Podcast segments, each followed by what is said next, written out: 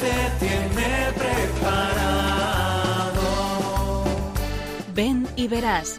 Hoy con las Cruzadas de Santa María en un programa dirigido por María José Luciáñez. Aunque sean muchas las preguntas y si te surgen tantas dudas, es verdad lo que te canto.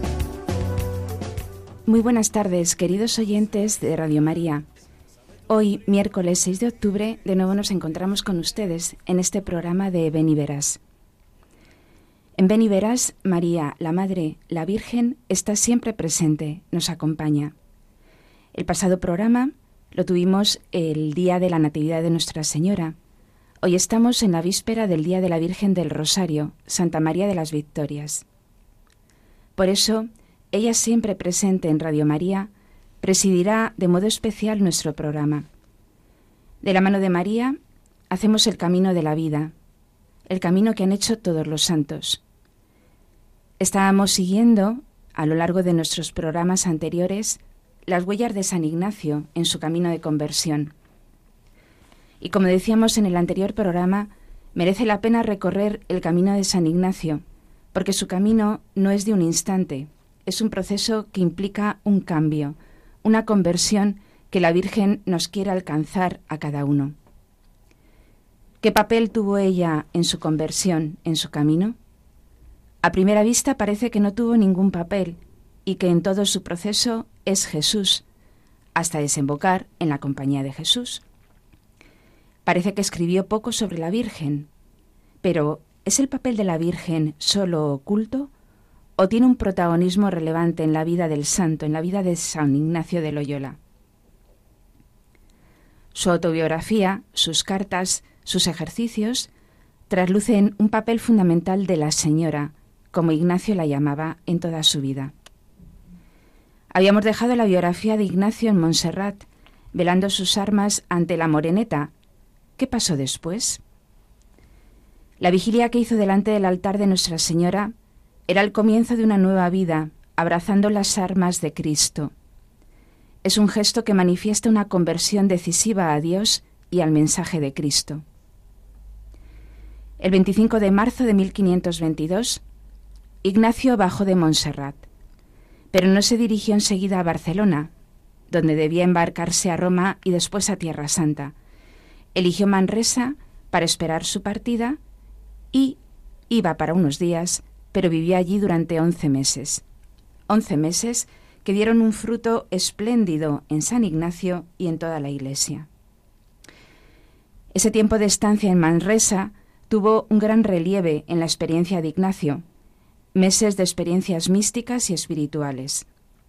Es el lugar donde elaboró y escribió el armazón de lo que sería su librito de los ejercicios espirituales.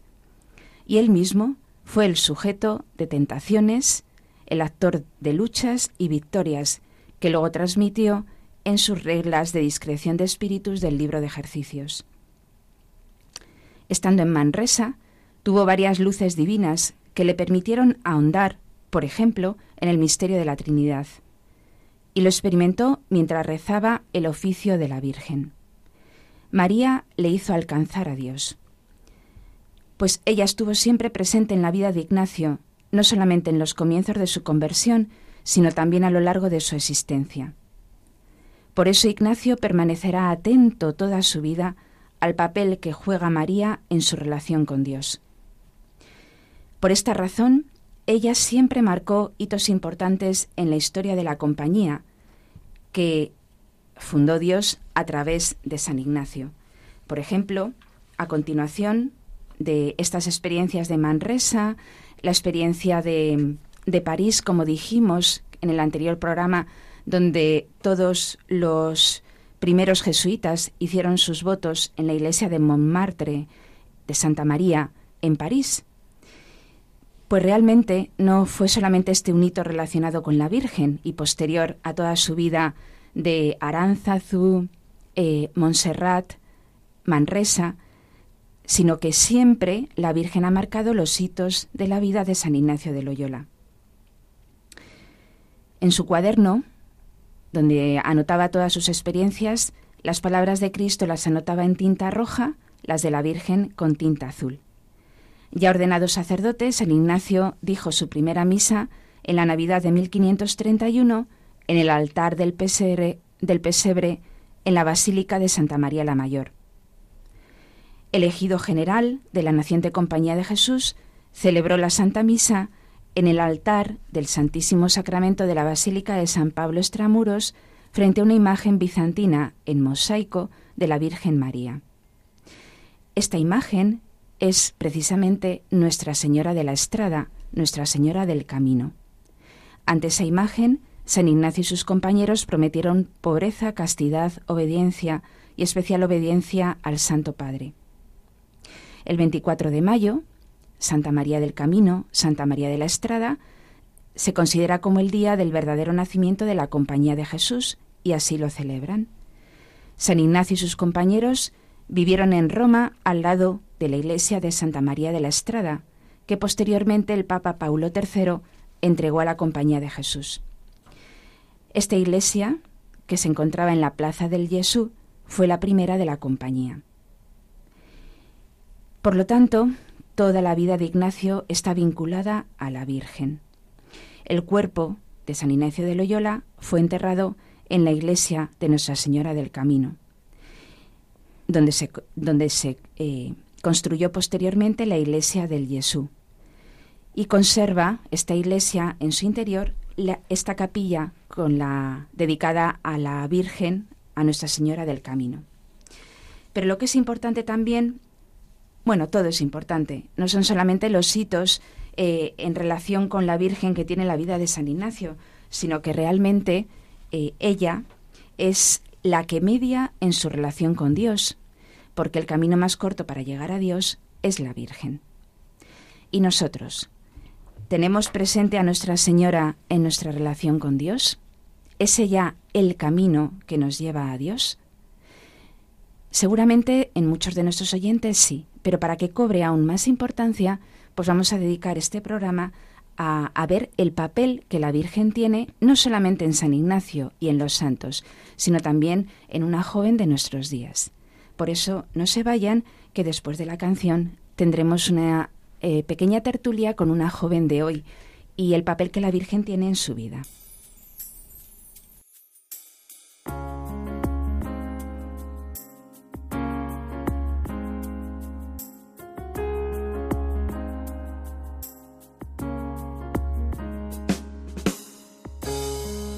Mi amor no sea un sentimiento, tan solo un deslumbramiento pasajero.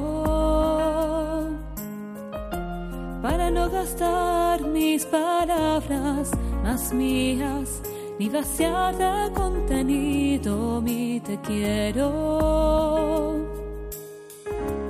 Quiero hundir más hondo mis raíces en ti y cimentar en solidez este mi afecto. Pues mi corazón que es inquieto y es frágil, solo acierta si se abraza tu proyecto. Más allá de mis miedos, más allá de mi inseguridad,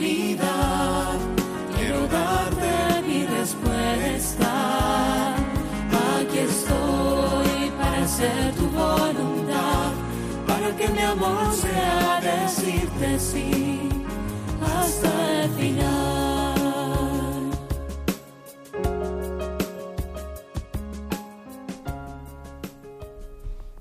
Pues para poder dar una respuesta a, a Dios, la Virgen tiene mucha importancia, como hemos visto en la primera parte del programa. Nos encontramos en Ven y Verás. Les habla María José Luciáñez en este miércoles víspera de la fiesta de la Virgen del Rosario y estamos en el mes del Rosario.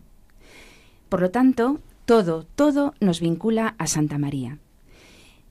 Mm, tenemos con nosotros en la tertulia, después de esta música que nos enlaza claramente con la experiencia de Dios, tenemos en nuestra tertulia hoy a Marta Carroza, que ya es asidua en muchos de nuestros programas.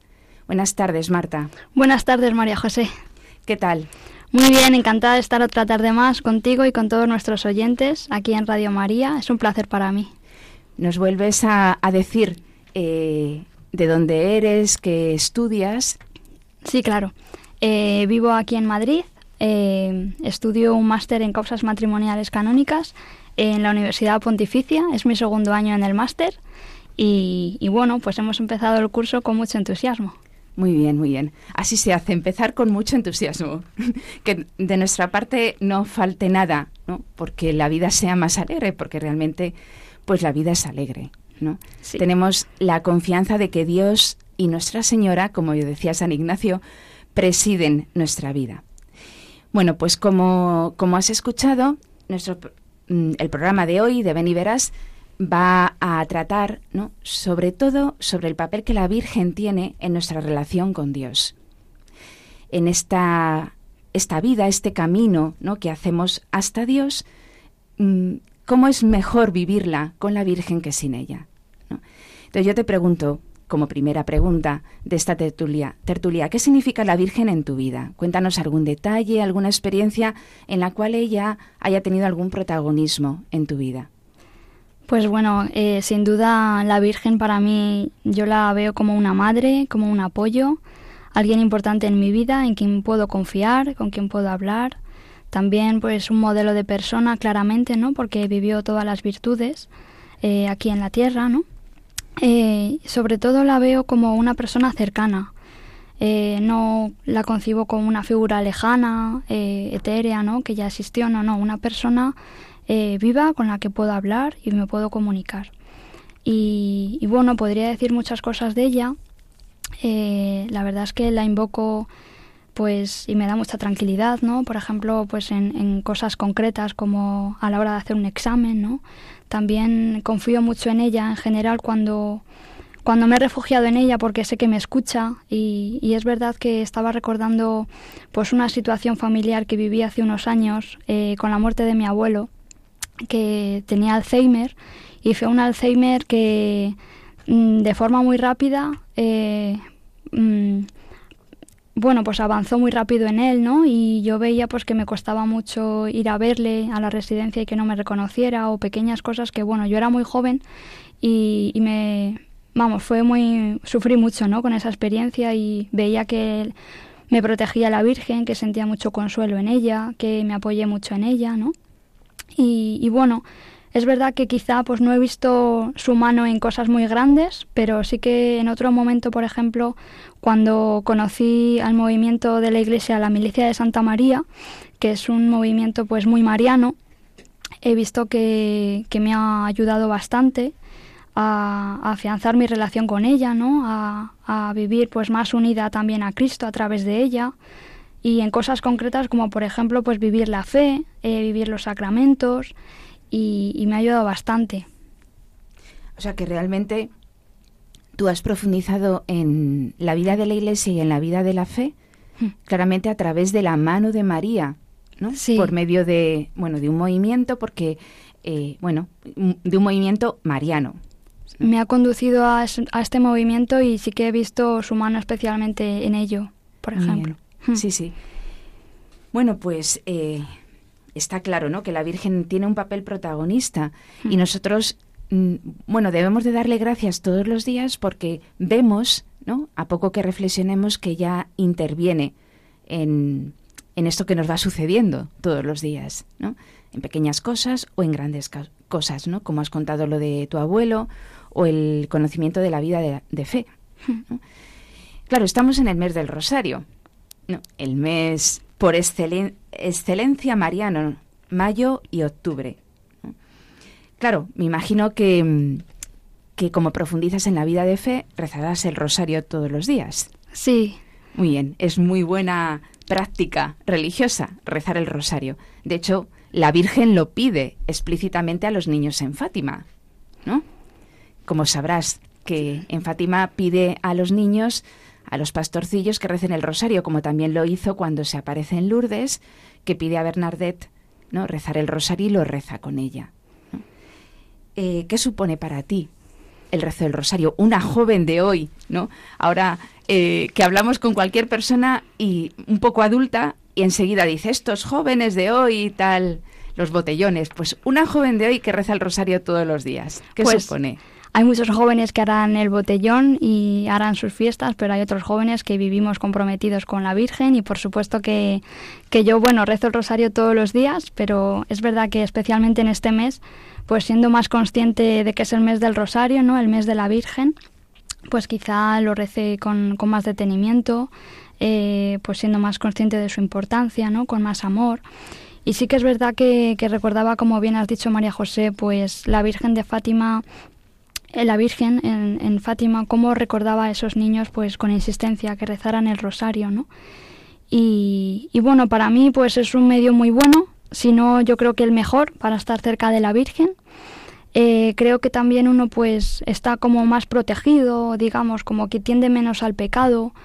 Eh, y yo por supuesto pues lo utilizo para, para ofrecerlo todos los días por, por cosas concretas, eh, no para mí, sino por intenciones pues familiares o, o, cuan, o, por alguna compañera que pasa por alguna situación un poco comprometida o difícil y, y bueno, pues, pues por supuesto agarrándome mucho al rosario. Muy bien. Además, cómo se puede rezar por la calle, de paseo, ¿no? Cuando esperas un semáforo, cuando vas en el tren, cuando esperas al tren. Sí, hay, es una buena forma para aprovechar el tiempo y sí. con tantos trayectos, la verdad que se hace más ameno. Muy bien, muy bien. Y aparte del rosario, eh, ¿cómo es tu piedad diaria con María? ¿Tienes algunos detalles más con la Virgen a lo largo del día, del año, de los meses? Sí, sí, sí. Bueno, porque claramente el amor a la Virgen pues se demuestra día a día, ¿no? Y bueno, pues por la mañana comienzo mi día ofreciendo el día a la Virgen, también rezo el ángelus y luego, bueno, pues a lo largo del día sí que pues rezo alguna Ave María o también pues simplemente pues elevo el pensamiento y me acuerdo de ella, ¿no? O también rezando el rosario, como hemos dicho.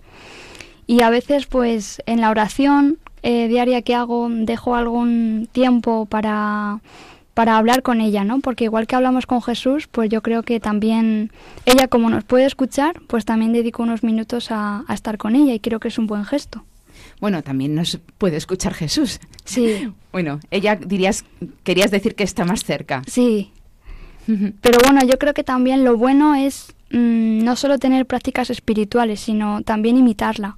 Uh -huh. eh, es una forma de demostrarlo, ¿no? Porque, bueno, yo sí que es verdad que a veces pienso, pues si estuviera aquí la Virgen, ¿cómo actuaría en este momento concreto? Y eso yo creo que me ayuda a ser mejor persona. Uh -huh. Por ejemplo, eh, por poner ejemplos concretos, ¿no? Pues siendo responsable en el estudio o hacer una tarea lo mejor posible. O cuando hablo con una persona, mmm, pues ¿cómo estaría la Virgen? Pues escuchándola, ¿no? Con detenimiento, pues abriéndome a ella, no sé, teniendo caridad con los demás, o sea, imitar a la Virgen también. Uh -huh. Muy bien, eso está muy bien. ¿Qué haría la Virgen en este momento, no? O qué le diría la Virgen a esta persona, Hmm. por ejemplo, ¿no? Y también, no sé si lo has comentado, en la imitación de las virtudes. También, también creo que como es un referente, como la Virgen vivió todas las virtudes uh -huh. en su plenitud, pues eso me ayuda a pensar que yo también pues puedo seguir ese camino para llegar a la santidad. Muy bien. Y claro, ya es modelo de virtudes, ¿no? La virtud de la fortaleza, aquella que permanece al pie de la cruz. ¿No? Ahí nos enseña que hay que ser fuertes y no desmoronarnos o cambiar de itinerario porque hay dificultades. La virtud de la fortaleza es muy importante. O, por ejemplo, la virtud de la fe, creer sin, sin ver e incluso sin sentir y, experimentar como que Dios se ha alejado de nosotros, cosa que nunca sucede, pero a veces nos da la impresión de que nos ha abandonado. Eso también lo sentiría la Virgen, como lo sintió el mismo Jesús en el huerto de Getsemaní, ¿no? que mm, tuvo asco de vivir. Dios parecía que se había alejado, Dios Padre. Entonces es un modelo claramente imitable en las virtudes teologales, fe, esperanza y caridad, y en, bueno, en todas las virtudes que tú has señalado, ¿no? Pero para una mujer, claramente, el tener un modelo de mujer que vive las virtudes es muy, bueno, de mucha ayuda, claramente. Sí, es más fácil recorrer este camino pues con su ayuda y, teniendo la voluntad de imitarla. Claro. Y bueno, también pues quería contar que mm, también la tenemos, la tengo presente a través de, de la asociación EUC de la Universidad Autónoma, en la que estoy comprometida, pues rezamos dos rosarios universitarios al año. Y de la capilla universitaria. Sí. De la Universidad Autónoma de Madrid. Sí, también vinculado a la capilla, por supuesto. Pues nada, rezar, eh, decir que rezamos dos rosarios universitarios y yo creo que, que ayuda mucho ¿no? al ambiente de la universidad, a reparar, a se unen profesores. Yo creo que, que también ayuda a tenerla presente. Bueno, sobre todo porque eh, normalmente en los últimos años que has estudiado en la Universidad Autónoma de Madrid has tenido que colaborar directamente en la preparación, ¿no? Sí. Y cuando se trabaja por la Virgen, pues claramente ella ayuda, ¿no? Sí. ¿Y tienes alguna experiencia más? Eh, bueno, de momento, bueno, esto lo, lo, que he señalado es lo más importante, así que, que he vivido con, con la Virgen.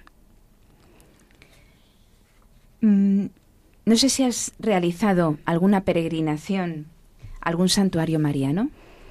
Sí, pues bueno, recuerdo que, estuve en el santuario de Fátima hace unos años y fue una experiencia muy buena para mí. La verdad es que me contagié mucho, de, podría decir muchas cosas, pero me contagié mucho de ese ambiente de amor a la Virgen, de una devoción a ella muy grande vi en, en todos los que estábamos allí es una experiencia que yo creo que hay que vivir.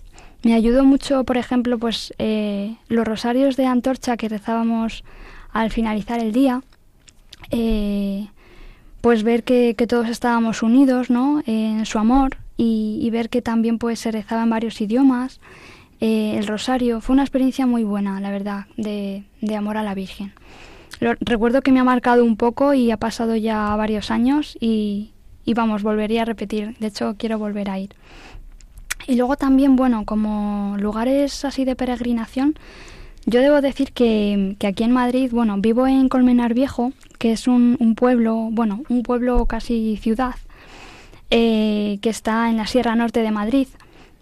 Y la ermita de Nuestra Señora de los Remedios es un lugar de peregrinación que, que bueno, que yo pienso que cada vez se está extendiendo más su popularidad y que, que cuando son las fiestas patronales, en, en, agosto, el último fin de semana, es verdad que, que, veo que hay mucha gente cada vez más que hace la novena a, los días previos, ¿no? los nueve días previos antes de, su llegada al pueblo. Y, la gente va en, en, peregrinación en familias, veo a muchos jóvenes, pero no solo, ya últimamente, no solamente los días previos a, a las fiestas, sino que a lo largo de todo el año, pues eh, a esa ermita que está a unos 6 kilómetros del centro de, Colmenar, pues cada vez mm, va más gente y yo he ido muchas veces. Claro, el ir de peregrinación nos ayuda. Ir de peregrinación además a un santuario mariano eh, es como que la meta está en la Virgen. Entonces tenemos que hacer un camino ¿no? para llegar a la Virgen. Y, y claro, esto es muy, muy eh, significativo. Hacemos camino Vamos en camino hacia la Virgen. Y al mismo tiempo la Virgen es quien nos acompaña, ¿no? Y nos acompaña porque sabe perfectamente que llegar a ella y estar con ella nos lleva a Jesús, nos lleva a Dios.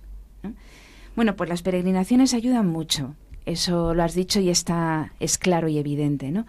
Mm, en Fátima la Virgen, ¿no? Da un mensaje que es muy consolador eh, mi corazón inmaculado eh, será tu refugio, dice en Fátima, y el camino que te conducirá hasta Dios. Estas palabras mm, debíamos de grabarlas en el corazón de todos los hombres. Mi corazón inmaculado será tu refugio y el camino que te conducirá hacia Dios. Y además también hace una pregunta a los pastores que en el fondo nos la hace a cada uno de nosotros. ¿Queréis ofreceros? ¿Quieres ofrecerte? y da una herramienta, un arma, ¿no? Para poder realizar este ofrecimiento, que es el rosario.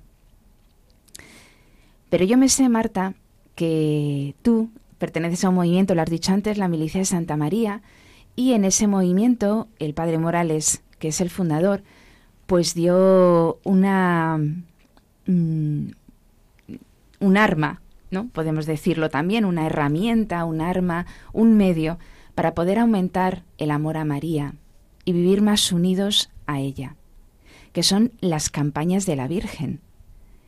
¿no? ¿Qué es la campaña de la Virgen? ¿Una campaña? Eso es, María José, la verdad que se me había olvidado mencionarlo y es algo que también tenemos presente y que nos ayuda mucho, ¿no? Pues como tú bien has dicho, las campañas. Eh, el padre Morales pues ideó tres campañas que son la campaña de la visitación, la campaña de la Inmaculada y la campaña de mayo. Y pues son momentos en el año eh, en los que pues intentamos tener más presente a la Virgen, ¿no? En, en, nuestro día a día, ¿no? Y llevarla a los demás. Así que son momentos más fuertes en los que pues uno se compromete más con la Virgen y que ayuda ayuda a, a fortalecer más la unión y, y, a tenerla más presente, es verdad. Uh -huh. Entonces, la campaña de mayo, durante el mes de mayo, ¿no? como corresponde con el, el, mes mariano por excelencia, la campaña de la visitación, ¿no? que ayuda a imitar a la Virgen en, el pasaje de la visitación. Ella sale de sí mismo para ayudar a su prima Isabel. Entonces, es, eh, nos ayuda a imitarla saliendo de nosotros mismos para ayudar a los demás. Y la campaña de la Inmaculada, que se vive durante el mes de noviembre y que nos ayuda a preparar la gran fiesta de la Inmaculada. Entonces, todo el mes de noviembre, pues viviendo en consonancia con María, recordándola, ofreciéndole pequeños detalles para que ella nos alcance las gracias de Dios, de la cual ella es pionera, modelo y, impulsora, ¿no? Porque es la llena de gracia de Dios. ¿no? Bueno, pues estas campañas son como ideas que nos ayudan a estar en sintonía con la Virgen todo el año, prácticamente. ¿no? Bueno, pues eh, claro, antes hemos hecho referencia un poco, ¿no? A cómo, cómo los jóvenes de hoy día, pues a veces nos, sacan de nuestras casillas, eh, aunque seamos mm, jóvenes, ¿no? Pero, claro, mmm, nos sacan de nuestras casillas en esto de los últimos botellones, pero realmente, ¿no? Ellos no son culpables, eso es claro. Pero claro, eh, una joven de hoy que nos está hablando de la Virgen y nos está mm, mostrando un ideal de pureza y generosidad. Y en contraste, ¿no? Quienes estamos todos los días con jóvenes, pues sabemos que precisamente la pureza y la generosidad no son virtudes que se viven hoy día.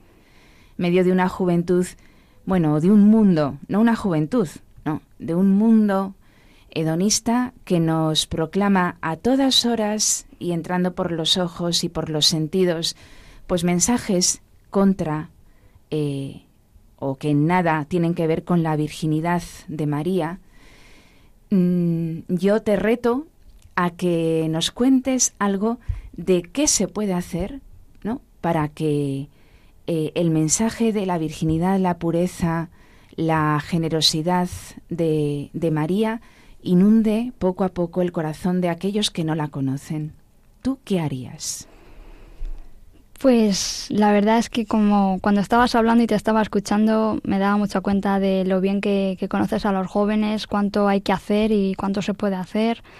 Eh, veo que los jóvenes, pues bueno, a lo largo del tiempo pues cada vez, no sé, quizá muchos estén pues muy alejados ¿no? de la Virgen y, y, qué importante es pues ejemplos concretos de personas que vivan primero su fe muy bien y que y bueno, yo creo que lo que más ayuda es el ejemplo, las obras, ¿no? Transmitirle de forma sincera pues a aquellos eh, que conocemos pues qué implica, qué, qué significa la Virgen para ti o cómo vivo yo mi fe, ¿no? Pues cómo me ayuda los sacramentos, ¿no? A ser mejor persona, a vivir mejor mi, mi pureza, mi virginidad, ¿no? Eh, y bueno, pues ver que, que, que, como a mí me ayuda, yo creo que puede ayudar a otros y hablar con confianza a la medida en que se pueda y poco a poco también viendo las oportunidades y pero bueno eh, creo que, que algo siempre queda y que hay que, que hay que seguir con confianza, que las gracias Dios las reparte y, y, el ejemplo yo creo que es muy bueno y puede arrastrar. Así uh -huh. que bueno, hay que continuar. Uh -huh. O sea que Dios y la Virgen no actúen a través de nosotros para poder llegar a cuantos más mejor. Ahí has dado el broche, María José. Eso es. que actúen a través de nosotros, porque no es obra nuestra, es obra es obra de Dios.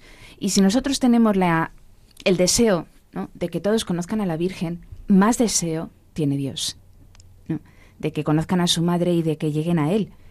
Por lo tanto, pues vamos a llenarnos de su gracia a través de lo que de la oración, de los sacramentos, ofrecernos, ¿no? como pedía la Virgen en Fátima, y seguro que a través de, de nosotros y de tantos eh, la Virgen puede actuar.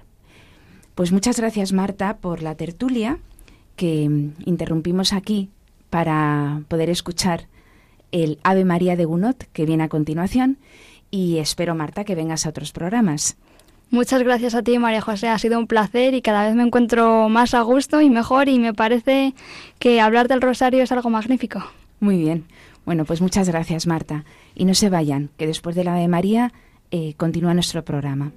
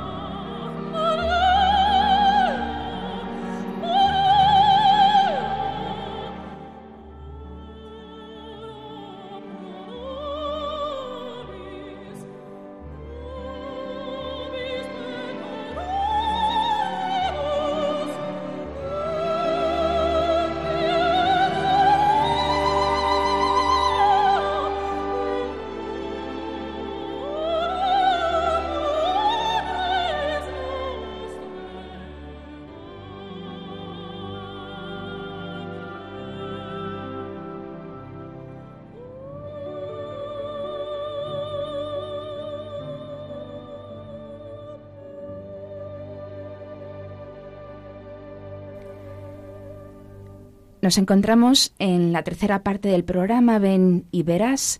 Les habla María José Luciáñez. Invitamos a todos los jóvenes y a todos nuestros oyentes a que nos escriban a la dirección ven y verás 2 arroba radiomaria.es consultando lo que deseen acerca del tema de la vocación, el discernimiento o cualquier otro tema de los que se van tratando en, en los programas. Acabamos de tener una tertulia con Marta Carroza, estudiante de Madrid, de Colmenar, como bien nos ha señalado en, la tertulia, y hemos estado eh, viendo el testimonio de una joven que ama a la Virgen y que en la que realmente la Virgen pues es el camino para poder encontrarse con Dios y llegar a Dios. Ella es María, ¿no? Yo invito particularmente a nuestros oyentes a mm, participar, ¿no? Viviendo desde su, sus casas, su trabajo, su profesión, pues esto que nos contaba Marta Carroza de, de las campañas, ¿no? La campaña es eh, una palabra que implica lucha, ¿no? Y por lo tanto estar atento. Y esa era la idea de la campaña, estar atento para poder recurrir a María a lo largo del día imitándola en todos los quehaceres. También Marta nos indicaba cómo ella se pregunta muchas veces qué haría la Virgen en este momento, qué diría la Virgen a esta persona, cómo actuaría. Creo que eso nos ayudará enormemente, mm, bueno, para poder vivir en sintonía con, con, la Virgen y hacer nuestro camino en, en peregrinación hasta Dios para poder unirnos a Dios. O bien también recordar ¿no? lo, que, eh, lo que la Virgen dice a los pastorcillos de Fátima. ¿Queréis ofreceros? Pero vamos a retomar un poquito la historia de San Ignacio de Loyola en su relación con la Virgen y vamos a preguntarnos, ¿realmente la Virgen está presente en los ejercicios espirituales de San Ignacio? La respuesta es sí, claramente está presente. Lo está en las peticiones. Cuando se recorre el libro de los ejercicios, mm, él, San Ignacio, invita a que en cada ejercicio eh, nos podamos dirigir a María, en la oración preparatoria, en la petición de gracia y en el coloquio. De hecho, muchas veces acaba los coloquios y uno de ellos se realiza con la Virgen, que también nos lo ha dicho Marta Carroza en la tertulia. Ella, en su oración de cada día, hace eh, un pequeño diálogo con la Virgen, un pequeño coloquio con la Virgen contándole sus cosas. San Ignacio ya lo hacía, ¿no? Y así nos invita en el librito de los ejercicios, cuando hace un coloquio con Nuestra Señora, al terminar algunas de sus meditaciones. Por lo tanto, en la oración preparatoria, en la petición de gracias y en los coloquios. Ahora, ¿qué sucede en la trama de los ejercicios? María, por ejemplo, en el principio y fundamento. Quizá nuestros oyentes conozcan un poco la estructura de los ejercicios. Son cuatro semanas. La primera semana se dedica al principio y fundamento, es decir, cuál es el principio de nuestra vida y el fundamento. ¿Cuáles son los elementos constitutivos? Es un texto aparentemente breve, pero eh, bueno, puede alargarse o acortarse en función de a quién van dirigidos los ejercicios, pero aunque sea aparentemente breve, es el fundamento, ¿no?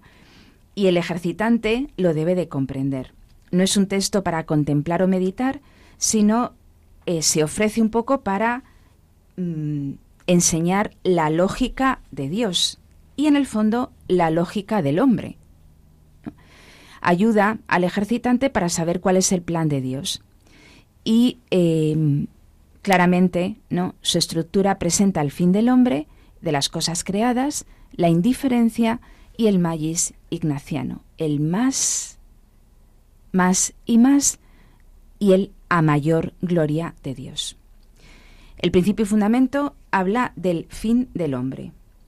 El hombre ha sido creado para amar, hacer reverencia y servir a Dios, y mediante esto salvar el alma, y todas las cosas sobre la faz de la tierra han sido creadas para el hombre y para que le ayuden a la consecución de su último fin. Ese es el enunciado del principio y fundamento. El hombre es creado por Dios y cierto que Él, Dios, le ama más que a todas las cosas. Por eso le ha puesto como centro y propietario de todas aquellas. El hombre es privilegiado por Dios, está dependiente enteramente de Él. Por lo tanto, tiene un lado claramente antropológico. ¿Quién es el hombre? Pero además es que el hombre es creado. No se ha creado a sí mismo, es creado por Dios y puesto en el centro de la creación y tiene una misión muy importante. Alabar, hacer reverencia y servir a Dios y así salvar su alma. Las otras cosas creadas son creadas para el hombre y para que le ayuden en la prosecución del fin para el que es criado. Las cosas creadas, por lo tanto, son medios, son puestas a disposición del hombre para que en ellas y a través de ellas pueda alabar, hacer reverencia y servir al Criador. El hombre puede usarlas desde, desde su libertad para lograr su fin último, su felicidad y salvación. Claro, la indiferencia ignaciana no tiene nada que ver con el uso habitual de esta palabra, entendida como desinterés, alejamiento de las cosas porque no se ve utilidad en ellas. No es eso. La indiferencia nace desde una preferencia netamente valiosa, que es la voluntad de Dios. La indiferencia es colocarse enteramente en manos de Dios. Y la referencia es siempre hacia el bien absoluto. La única preferencia es la voluntad de Dios. En tal manera, dice San Ignacio, que no queramos de nuestra parte más salud que enfermedad, riqueza que pobreza, honor que deshonor, vida larga que corta. Ese es el texto y el intríngulis, diríamos, del principio y fundamento de San Ignacio. Yo les remito al libro de los ejercicios o a la práctica de los ejercicios espirituales, que en palabras de San Ignacio es lo mejor que yo puedo hacer, querer y entender en esta vida. Y lo dice San Ignacio. Ahora, ¿qué papel tiene aquí María? ¿Cómo me ayuda María a vivir el principio y fundamento? Claro, vamos a hacer uso de las palabras que nos ha dicho Marta en, en la tertulia. El principio y fundamento habla del fin del hombre, que es alabar, hacer reverencia y servir a Dios. Y entre todas las criaturas, María es la privilegiada, la que más ayuda y más nos lleva a alcanzar el fin último. Por lo tanto, ella es elegida por Dios, porque vivía una alabanza al Señor indesviable y estaba en un camino de salvación sin contaminación de ningún tipo. Vivía también la perfecta indiferencia, solamente deseando y eligiendo lo que más nos conduce al fin para el que somos criados. Ella, por lo tanto, es el modelo claro, ¿no? de vivir para el fin último alabando y deseando lo que Dios quería para ella. Aquí está la esclava del Señor, hágase en mí según tu palabra. Por lo tanto, hizo eh, es una mujer de fe. Vemos que, eh, vemos que ella además alababa a Dios, por ejemplo, en la oración del Magnificat. Proclama mi alma la grandeza del Señor. ¿no? Hizo reverencia en la Anunciación, ¿no? aquí está la esclava del Señor, y servía a Dios durante toda su vida junto al Hijo. Ella es un modelo para el ejercitante, para alcanzar el fin de su existencia. Ella pronuncia su, fiat ocupando el lugar de toda la naturaleza humana, porque en su hágase en mí según tu palabra, ella preludia lo que hacemos, lo que queremos hacer todos los demás, ¿no? Ella corrige la desobediencia de la vieja Eva ante Dios. Eva desobedece, ella obedece, la Virgen obedece y se convierte, por lo tanto, en la nueva Eva, la madre de los vivientes. Por lo tanto, preludia ¿no? con su vida lo que nosotros debemos hacer y que nos marca San Ignacio en su principio y fundamento. Al pronunciar su sí total al proyecto de Dios, María es plenamente libre ante Dios, pone en prioridad la voluntad de Dios, se siente responsable ante la humanidad, cuyo futuro está vinculado a su respuesta. Por lo tanto, es la criatura que vivía completamente la indiferencia según la definición de San Ignacio, pues más nos conduce, es la que más nos conduce para alcanzar el fin de la creación del hombre.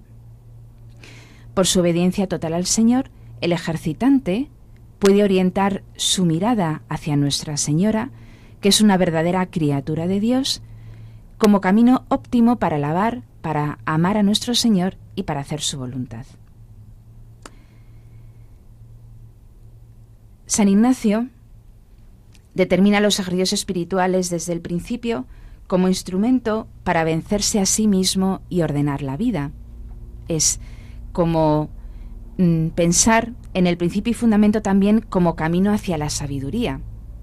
La sabiduría de la vida es mm, toma un medio, vencerse a sí mismo y ordenar la vida, hacia el fin.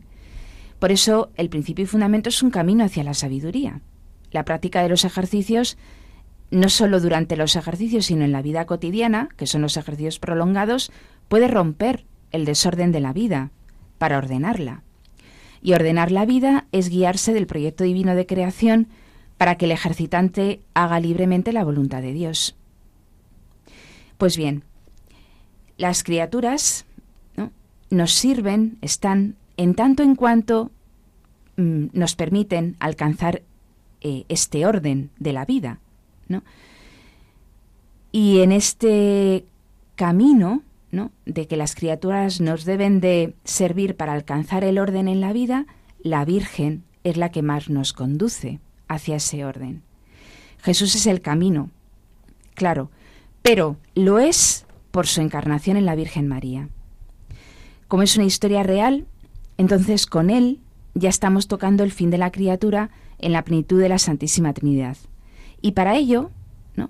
para poder alcanzar eh, esta sabiduría, para poder alcanzar el fin del camino, con él ya estamos tocando el fin de la criatura en la plenitud de la Santísima Trinidad y la Trinidad nos regala a la Virgen María como el camino de toda criatura para llegar al fin. Dios nos invita a hacer nuestro camino, que atraídos por Él mismo hemos de realizar ¿no? de nuestra parte, hemos de poner eh, todo de nuestra parte, pero es Él el que comienza a, a realizar en el fondo cada uno de nuestros caminos cada uno, cada uno de los caminos personales de todos los hombres. Él es el que nos impulsa, pero nos ha colocado a María para que nos ayude. Por lo tanto, el principio y fundamento presenta a María como la única criatura que vive las condiciones necesarias para hallar la voluntad de Dios. Por ello, mm, ella, ¿no? La madre del amor hermoso, ella, que es Santa María del Camino, nos puede ayudar claramente a vivir esta primera parte de los ejercicios que es el fundamento de toda vida, el principio y fundamento. Como Dios es amor, por la obediencia de María y por su amor profundo ¿no? a Dios y a los demás, San Ignacio considera un que tiene un papel particular entre el ejercitante y el Señor. Como nos ha indicado Marta, ella tiene un papel importantísimo entre ella, Marta, y la Virgen. Y nos ha mostrado ¿no? cómo es posible vivir eh, la, una vida de comunión con María en, en la sociedad moderna, en la sociedad en la que todo es prisa, estudios, trabajo, familia, problemas, pero ella claramente es la mediadora entre Dios y los hombres, entre Dios y Marta y entre Dios y cada uno de nosotros. Bueno, pues que ella sea verdaderamente la mediadora de nuestro camino hacia Dios. A eso eh, le pido a Dios, ¿no? Que nos lo alcance a cada uno de nosotros, que nos lo alcance también a, bueno, a quien les habla, María José, y a todos nuestros oyentes.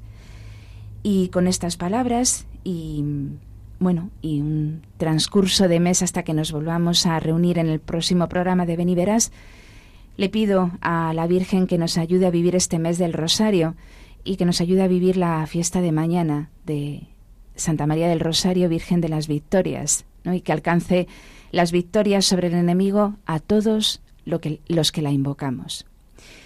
Pues me despido de nuestros oyentes dándole las gracias por estar escuchándonos un día más y por supuesto muchas gracias a Marta Carroza por habernos acompañado en el programa de hoy. Hasta el próximo miércoles.